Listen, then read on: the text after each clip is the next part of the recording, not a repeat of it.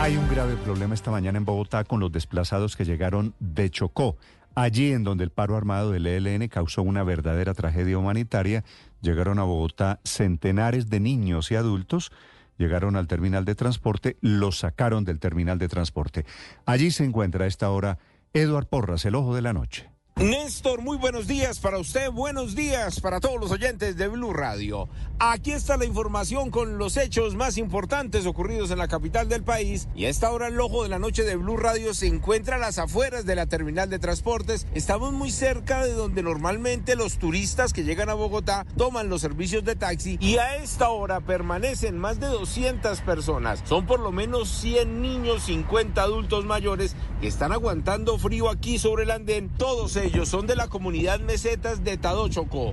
Dicen que vienen a exigir sus derechos, son desplazados de la violencia, pero infortunadamente también denuncian que a la llegada a la terminal de transportes los funcionarios los sacaron sin pensar que la mayoría de población son adultos mayores y niños menores de 10 años. Esto fue lo que nos contó el gobernador y líder de esta comunidad esta madrugada. ¿Por qué llegaron a la madrugada? ¿Por qué se salieron de la terminal? ¿Aquí vinieron a Bogotá? Hubo un, un enfrentamiento en la, en la, comunidad, entonces... ¿Entre eh, quiénes?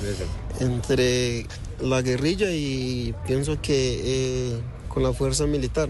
Entonces desde ahí pues no, no nos pues, las entidades que corresponde resolver este tema no nos atendieron, entonces eh, las instituciones no nos incumplieron, por eso la comunidad se, se vino. Son mucho niño, mucho adulto mayor. Sí, claro.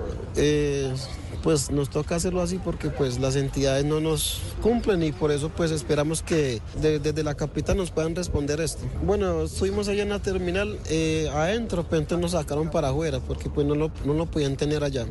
Dicen que no tienen para dónde coger, dicen que no tienen ayudas, no saben qué van a hacer. Están a la espera de que llegue algún representante del gobierno para que les den algún tipo de solución y sobre todo porque de verdad son muchísimos los niños que están descalzos, están sin una chaqueta, están descubiertos y a pesar de las temperaturas que se están viviendo en esta madrugada en Bogotá.